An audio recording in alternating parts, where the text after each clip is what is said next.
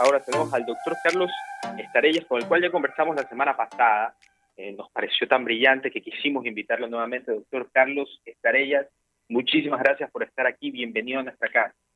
Eh, gracias, eh, Ricardo, muy amable por sus palabras. Sí, es. doctor, ya nos especificamos en la entrevista anterior en el tema nacional. Ahora quiero saltar un poquito al tema internacional.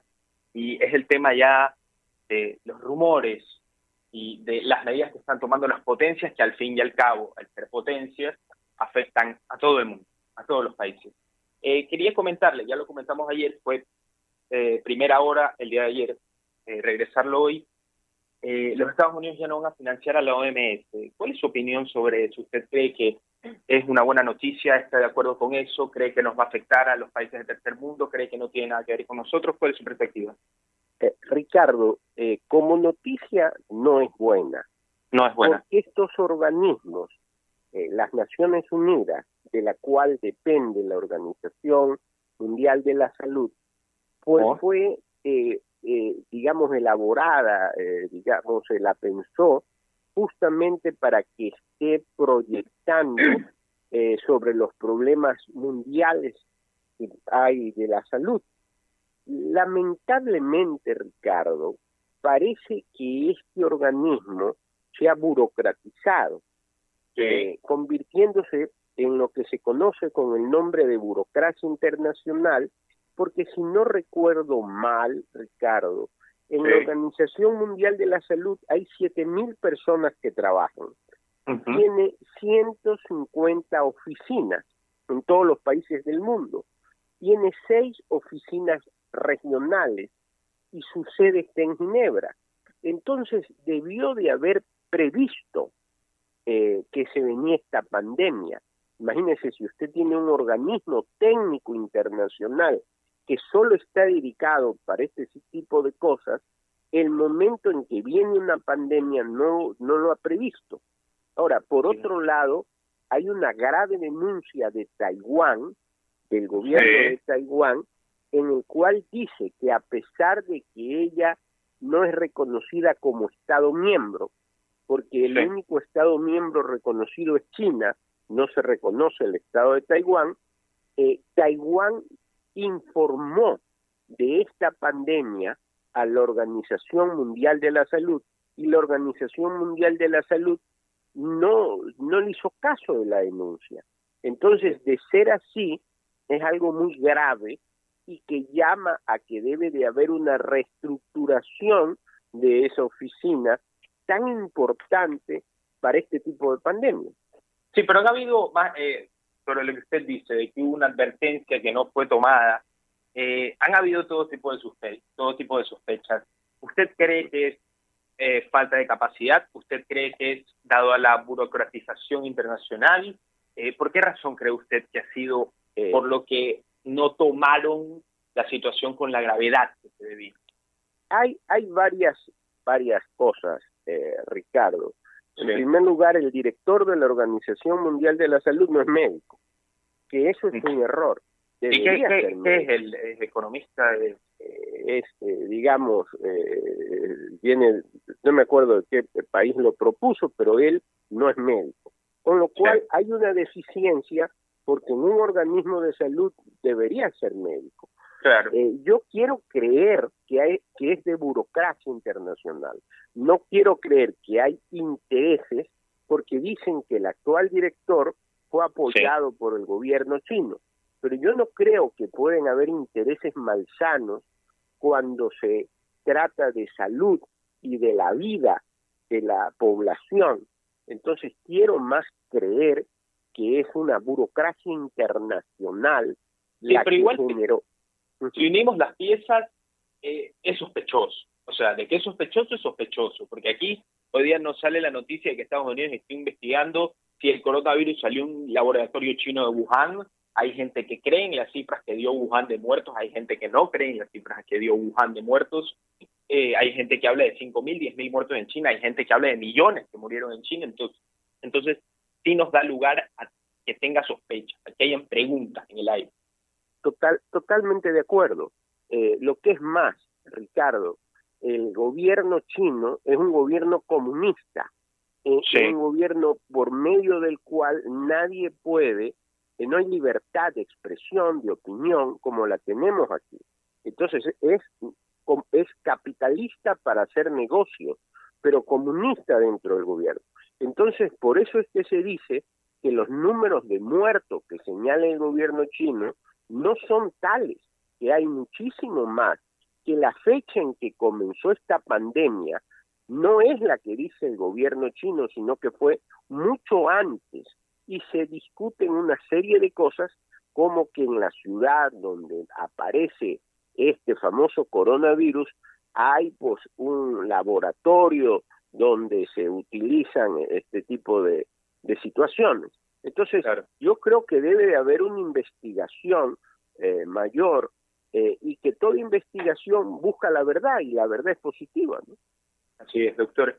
Ahorita ya nos estábamos eh, hablando más del tema China y cuál es la posición de la OMS. Ahora la pregunta es, con el rechazo eh, de fondos de Estados Unidos a la OMS, eh, le pregunto, ¿cuál es la posición actual de los Estados Unidos? Estados Unidos es el país con más contagiados en el mundo de coronavirus, sin ninguna duda, llegamos a 658.263 contagiados, casi un tercio de la población mundial. Eh, doctor, yo le pregunto, Estados Unidos tiene el dinero. Estados Unidos pregunta, ¿tiene las personas para manejar esta situación? Hay mucha gente que está disgustada. Sí, ahora la explicación, Ricardo, es fácil. Nueva York es la capital del mundo. Correcto. Entonces todo el mundo viaja a Nueva York. Incluso hay una gran cantidad de ecuatorianos que residen en Nueva York. Entonces, por eso es que eh, esta pandemia ha afectado mucho más a Nueva York dentro de los Estados Unidos. Claro. Eh, que ellos tienen el dinero, tienen el dinero. Lo que pasa es que ahí también se dice que el señor Trump no actuó a tiempo. No sé si usted recuerda que él salió en televisión y dijo que esto era una gripe y que iba a pasar con el cambio de clima y que eso no iba a, tener ningún efecto. Bueno, ¿Usted este confía en el juicio de Trump? ¿Usted confía en el juicio de Trump? Bueno, eh, no creo que Trump es un científico, por lo tanto tiene un grupo científico que asesora al presidente de los Estados Unidos. Seguramente estará muy bien asesorado. Sí, pero sí creo que en este momento él no supo llevar, no actuó igual que la Organización Mundial de la Salud, a tiempo, entonces obviamente tiene que enfrentar la pandemia dentro de Nueva York. Pero hay una diferencia con Guayaquil, que Estados Unidos es un gobierno, es un país rico y que ha puesto todo el eh, los científicos a trabajar y se han hecho, Ricardo, una gran cantidad de pruebas por medio del cual se puede comprobar si existe o no ese virus en las personas. Fíjense usted que aquí en el Ecuador es muy poco las pruebas que se han hecho, mientras que en los Estados Unidos sí los hay. Sí, pero en Estados Unidos han habido pruebas, sí han habido 3.262.921 pruebas hasta el día de hoy, 500.000 en Nueva York, pero aún así se queda corto para la cantidad de población. Han habido, han habido movimientos, claro que sí, sí. pero se queda corto aún. No, no, no, nadie estuvo evidentemente preparado eh, y es, eh, es inmediato, es urgente que los, los estados y la organización eh, de las Naciones Unidas trabajen en el sentido de encontrar una vacuna urgentemente. Así es. doctor, pasándonos más al ámbito económico, ayer un brillante economista nos dijo que Ecuador debe ir, eh, ¿cuál fue la palabra concreta, man? Enérgicamente. Enérgicamente. Enérgicamente. Carlos, aquí estoy, Carlos. Hola, María. escuchándote. Gusto de oírte.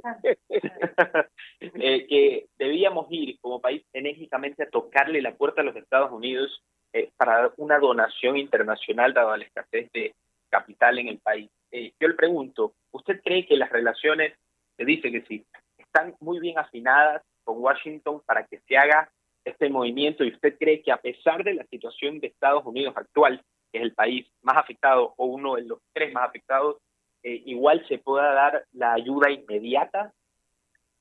Mire, Estados Unidos, a pesar de, todo lo que le está ocurriendo, tiene una capacidad para poder ayudar. Y yo creo que sí están dadas las condiciones porque la actual embajadora, que es Yvonne Baki, tiene una relación directa con el presidente Trump. Entonces yo creo que sí es, este es el momento, Ricardo, de que la política internacional o la Cancillería trabaje para obtener la colaboración internacional que es fundamental. Por ejemplo, de Japón. Japón es uno de los países que mejor ha llevado la crisis. Entonces, yo no entiendo por qué no se le ha pedido la colaboración internacional, o no conozco, quizás eh, el canciller ya ha hecho esas, esas eh, relaciones, ¿no es verdad? Se podría hablar con Corea del Sur. Corea del Sur ha manejado muy bien esta pandemia. Entonces, la colaboración internacional para el Ecuador es fundamental, porque el Ecuador no tiene, la economía del Ecuador está devastada y solo esa colaboración internacional nos va a poder ayudar. Así es, así es, eh, doctor. Y la colaboración internacional, eh, le pregunto a usted, aparte de la colaboración internacional, que es evidente que alguien tiene que ayudarnos, eh, ya metiéndonos más en el país, ¿se debe o cuáles son, esto se lo pregunto a todos, los radioescuchas van a sentirse monótonos, pero así es como trabajo yo, ¿cuáles son las medidas que no se han implementado que usted cree que se deberían implementar? Tal vez sea la segunda vez que le pregunto, pero cada día nos levantamos con nuevos pensamientos. Dígame, doctor. Mire, eh, Ricardo, yo pienso que lo primero que debe darse es un clima de entendimiento, porque no perdone, hay un clima de entendimiento entre las autoridades, que no los hay. Eh, no hay un clima, fíjese usted que si, si ve Guayaquil, por un lado trabaja el vicepresidente y el gobernador, y por otro lado trabaja la alcaldesa y el prefecto. Entonces debe darse un clima de entendimiento y solo pensar y actuar en beneficio del país, no en intereses eh, particulares, partidistas, y quitar el miedo, porque hay mucho miedo en el Ecuador las personas estamos en cuarentena, hay una crisis económica que usted la ha analizado, entonces quizás recordar al viejo Luis Alfaro que decía don miedo nunca ayudó a nadie. Eh, es. Es, importante, mire, eh, este coronavirus y esta cuarentena afecta a la población que tiene que pagar servicios básicos sin poder trabajar, que tiene que pagar matrículas y pensiones en los colegios privados, sin poder, eh, digamos, todavía estamos en cuarentena y ya quieren comenzar las clases en mayo. Es decir, yo pienso que el sentido común eh, es importante recobrarlo y también pienso, con todo respeto, que el presidente de la República debe de dirigir esta, lo que está ocurriendo en el Ecuador. Richard Nixon decía que un hombre público no debe de olvidar que puede, eh, que pierde utilidad cuando él como individuo, en lugar de su política, en el tema. Entonces, aquí en el Ecuador más están preguntando dónde está el presidente, cuando lo que debe es el presidente liderar la grave situación que tiene el Ecuador y particularmente Guayaquil, Ricardo, hay, de acuerdo a los datos oficiales, 5.700 muertos en Guayaquil una barbaridad. Entonces, yo pienso que esa sería eh, el mensaje, un mensaje de entendimiento y de solo pensar y actuar en beneficio del país y de la población. Sí, doctor, eh, pero quería preguntarle, usted decía que no se ha comparecido el presidente. Efectivamente, han habido muchas dudas, pero ayer salió en rueda de prensa eh, y dijo, lo dijo muy claro, dijo, yo soy un hombre de tercera edad, yo soy un hombre con discapacidad eh, yo no puedo estar haciendo recorridos monumentales porque no lo puedo hacer porque tengo muchas posibilidades, sí, claro, claro, sí, hay, tengo muchas posibilidades de contraer coronavirus, pero dijo, he dejado a Otto, he dejado eh, a María Paula Romo, bueno, un nombre infinito de personas. ¿Usted si usted nos dice que el presidente está ausente, ¿usted cree aún, si es que el presidente hubiera estado más presente, esta situación hubiera podido ser mejor o cree que simplemente es un clamor popular que no tiene sentido? Mire, lo que pasa es que siempre se quiere oír es al líder, y en este caso el líder es el presidente de la República. ¿Usted le parece que Otto Sonnenholster no es un líder? Eh, me parece que sí, pero no es el presidente. Entonces, eh, debe de ser el presidente. Ahora, nadie le pide que salga a hacer recorridos, nadie le pide que ponga en, eh, en peligro su salud, pero sí que él actúe, que él salga en la televisión, que él dé seguridad a la población. Le voy a decir un dato que usted seguramente lo sabe. Roosevelt era paralítico. Claro. Eh, tuvo poliomielitis y dirigió a los Estados Unidos en la Segunda Guerra Mundial. Entonces, no se trata de que esté enfermo. Lo que queremos es liderazgo y que el presidente sea la voz cantante de lo que hace el gobierno y que una al país.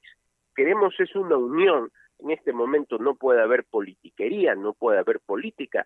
Todos debemos de remar para salir de esta pandemia. Ni siquiera podemos salir de la casa. Eh, entonces queremos un líder y queremos que salga el presidente. El señor el Holzer es, inteligente, pero no es el presidente. La señora Romo es capaz, pero no es el presidente. Claro. Eh, en, hace unos cuatro días exactamente este, surgió una pelea en redes sociales entre el alcaldesa de Guayaquil, Cintia Viteri, y el vicepresidente Otto Sonnenholzer. Le pregunto, doctor, ¿usted cree que el presidente, como líder, Lenín Moreno, nos referimos, debe hacer un acercamiento a la alcaldesa de Guayaquil, a todos los tipos de partidos políticos para hacer una unificación y contraer un solo discurso no solamente para trabajar mejor, sino para traer, como usted dice, más seguridad al ambiente, al tejido social ecuatoriano?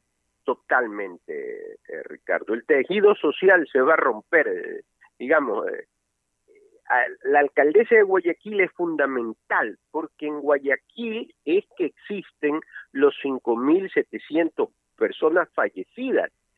Yo no sé si usted recuerda en la guerra cuando fue presidente el arquitecto Sixto Durán, que era una persona mayor. Bueno, él reunió a todos los expresidentes, llamó a todos los ecuatorianos y todos eh, se unieron bajo un mismo gobierno, quieranlo o no, estén a favor o no. Esto es peor, esta pandemia es peor. Entonces es, necesario un clima de entendimiento, eh, Ricardo. Clima de entendimiento. Eh, doctor, una última pregunta. el acercamiento, ya valga la redundancia, este acercamiento, ¿por qué creería usted que no se ha dado. Yo creo que ya es tarde. Yo creo que... No, nunca es tarde. Bueno, yo sé. además son dos personas que, que quieren a, su país y quieren a su ciudad y que yo creo que podrían pues eh, hacer. Sí, yo sé, mamá, pero lo que lo que quiero que lo que quiero que entiendan los los radioescuchantes porque obviamente nunca es tarde, pero sí estamos llegando un poco tarde porque creería yo y esto es una opinión personal porque la gente día a día se muere. Y un día menos es gente, es gente que no muere, un día menos es gente que no pierde su trabajo, un día menos es gente que no cae en la ruina económica. Entonces le pregunto a usted, doctor, en su opinión personal, ¿por qué no ha llegado hasta el día de hoy ese consenso? Quizás, Ricardo, a veces algún interés particular, algún interés político o algún interés de figuración, pero deben de unirse porque los dos son guayaquileños, tanto el vicepresidente como la alcaldesa. Y el, el, objetivo común es sacar a Guayaquil de esta pandemia, que además va a ser terrible la recuperación económica del Ecuador en general y de Guayaquil en particular. Entonces es urgente y aprovecho la radio eh, que se la oye tanto, que se llegue, se obligue un clima de entendimiento y que solo se piense y se actúe, en este caso, aunque sea egoísta, en beneficio de Guayaquil para poder salir adelante. Así es. Hoy en registra 6.703 casos, lo dice la página de Codiza, fallecidos en 15 días entre casos de COVID-19 y otras causas. O sea que seguramente son más porque se refiere solamente a 15 días. Así es, es terrible lo que nos ocurrió. Sí. Bueno, doctor, eh, no sé si mi mamá tenga alguna pregunta. Bueno, yo siempre tengo preguntas para Carlos Pereira. Gracias. Me, parece... Siempre es agradable. Doctor, quiero que sepa que hoy día mi mamá me ha hecho sentir protagonista, al menos con usted, como nunca. Me, estoy muy feliz. Porque estaba bravo, Muchas porque gracias. Me mira. Vamos a que para que gente vea con la cara que me mira, ese niño, ¿no? bueno, Cuando mete la pata también, que eh, Lo que pasa es que Ricardo es tan inteligente como la mamá y el papá. Gracias, Carlitos. Mira, lo que pasa es que hay una noticia, porque tú sabes que hay lugares de confinamiento como son las cárceles, ¿no? Ajá. Y aquí hay una noticia que venía la dar el universo que dice Chile invitará unos 1.300 reos en riesgo. ¿Qué opinas tú de esa noticia? Tú eres muy internacionalista de peso. Eh, ¿Te parece que está bien? ¿Realmente podría eso, digamos que, que por Latinoamérica entera? Y deja... Pues se ven indultos a los ya, déjame, y déjame también agregarle un datito, Alberto Fujimori también pidió, es importante agregarlo, Alberto Fujimori que está eh, preso en Perú. Ajá, el Perú pidió salir por esta misma razón. Ya, continúo. Claro. Eh, lo que lo que pasa eh, es que eh, hay medidas, dicen que en las cárceles es donde más se da este contagio. Entonces, muchos países han tomado la medida del indulto en personas que el delito no es mucho mayor. Entonces tengo entendido que eso es, Mariela, lo que estaba haciendo Chile. Cuando los delitos no son de mayor gravedad, han procedido eh, a, hacer un indulto. Ahora, sería importante conocer qué ha hecho el gobierno ecuatoriano, qué censo ha hecho en este momento sobre las cárceles, porque el problema es que las cárceles aquí eh, están llenas de, digamos, de, delincuentes y no tienen las más mínimas medidas, digamos, sanitarias. Entonces, aquí lo, lo preocupante es saber si el gobierno ecuatoriano eh, se ha encargado de hacer un censo, de ver eh, qué está pasando en las cárceles para posteriormente pensar la idea del indulto. Ok, perfecto. Eh, como estamos hablando ahora a nivel global, Carlos, eh, pues parecería que la ayuda, o es lo que se va a dar, la ayuda de los grandes países es lo que va a salvar el mundo. La ayuda de las personas que tienen mucho, como decía que los de poco, que los que tienen poco den poco, que los que tienen mucho, pero que todos den. Esa es la idea, ¿no? De que todos podamos compartir eso. Pero pues eh, habría salidas para, para las pequeñas y medianas industrias, perdón, claro, empresas, que también acceder a créditos eh, internacionales, de bancos internacionales, se podría hablar de, acceder a, bancos internacionales para créditos probablemente a un interés más bajo. ¿Eso es posible? Sí, Mariela, eso es posible. Eso es posible. Es una idea eh, magnífica la que está señalando y yo creo que el Estado ecuatoriano la debe de gestar y no solo como Estado ecuatoriano, sino que se debería unir con otros países latinoamericanos que están en situaciones similares para que el pedido sea mucho mayor. No es lo mismo que lo pida solo el Ecuador, que es un país, digamos, pequeño todavía en población, con crisis económica, que lo pida el Ecuador, que lo pida Perú, que lo pida Bolivia, eh, que lo pida Argentina. Se puede acceder a créditos internacionales porque al término de esta pandemia, la crisis económica es terrible. Eh, van a traer una serie de consecuencias terribles. Entonces, la única manera sería acceder no solo los estados a la ayuda internacional, sino también, ¿por qué no?, las empresas a, a créditos, digamos, blandos de bancos internacionales. Eso se lo puede lograr y es una magnífica idea. Una magnífica idea que se puede llevar a cabo, pero tiene que ser mediante algún decreto ejecutivo o tiene que pasar por la asamblea. O simplemente una decisión que se puede tomar de un momento a otro. Eh, no, el presidente podría autorizar ejecutivo. al canciller, que es un hombre de, carrera y, muy inteligente, que es el embajador Valencia, hacer las gestiones y él la podría hacer con otros países latinoamericanos. Con Panamá, por ejemplo. Claro, con Panamá, con Perú, con Bolivia, con Chile, y para hacer mayor fuerte el pedido, porque evidentemente las economías latinoamericanas no son tan fuertes como las economías de, países mucho mayores como Japón, como la Unión Europea, como los Estados Unidos o como Canadá. Entonces se puede hacer el pedido y se puede llegar a que bancos internacionales de, de a las medianas industrias préstamos blandos. ¿Tú sabes, Carlitos, si los ministros encargados de este tema, eh, entre sus competencias, están trabajando para ello? ¿Se ha planteado, lo he escuchado? Porque el día hubo una, digamos que una reseña en el periódico no no he eh, no he escuchado sobre esto que, que tú Pero mencionas. Sería bueno que sigamos conversando sobre este tema porque esto sí sería una esperanza a, a las pequeñas y medianas empresas, hijo porque por ejemplo los, los restaurantes, perdón, Así es.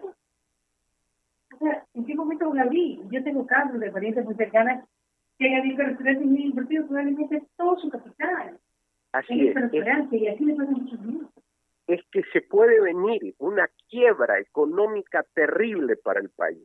Es necesario que se presten, eh, digamos, todos los recursos, que se pida la ayuda internacional y en esto la Cancillería juega un papel importantísimo en este momento. Puedes llamar al canciller, por favor, y decirle su idea. si, hablo, si hablo con él, le, le voy a comentar, eh, Mariela, tu idea, que me parece además, me parece brillante. Claro, porque yo creo que son los aportes de los notables como ustedes en Ecuador, que muevan realmente los hilos, para que estas buenas ideas de gente de buen cerebro y de buen corazón lleguen a esas personas que tienen, digamos, la capacidad de tomar ese tipo de decisiones. El peso de la deuda, juro que es la última pregunta, el peso de la deuda de los países pobres, realmente se ha reunido el grupo de los 20 y se está pensando, claro, en lanzar en salvavidas.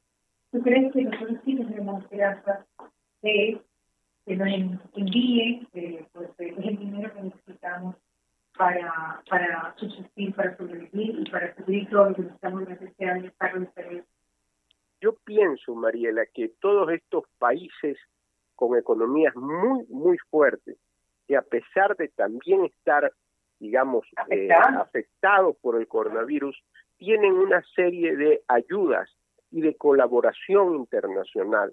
El, la base, Mariel, es pedir las ayudas. Existen esas ayudas, pero obviamente el Ecuador tiene que pedirlas. Entonces, esto es fundamental eh, quizás yo lo vi al, al el ex candidato Guillermo Lazo, que él le pedía al presidente de la República que tome él la, la, la, batuta de, solicitar la ayuda internacional. Es importante hacerlo, Mariela, porque las consecuencias de esta pandemia van a ser terribles. Así es, así es. lo estamos viendo desde ya eh, con familiares muertos y también yo en la parte económica que resulta que tal vez el remedio puede ser peor que enfermedad, ¿no? Con el tema económico. Que las resoluciones tienen que ser de una manera adecuada. Carlos Espinosa también decía que pues, lo importante no puede confundirse con el urgente, que el urgente con lo importante. Las dos cosas tienen que ir a la par para poder no, digamos, eh, desbaratar el país. Un imaginario hacia el nuevo proceso. Así es. Totalmente de acuerdo. Carlos, ya qué gustazo, como siempre, tenerte, vale que podamos la próxima semana también comunicarnos. Un gusto para mí. Que has hablado con el canciller, por favor, que me dan su idea, porque sería buenísimo para los pequeños y medianas empresas que puedan acceder también de internet. Les voy a decir, eh, muchísimas gracias por la entrevista. Muy Un abrazo como siempre. Gracias. Doctor, muchísimas gracias. Gracias a ustedes. Un placer tenerlo allí. Gracias.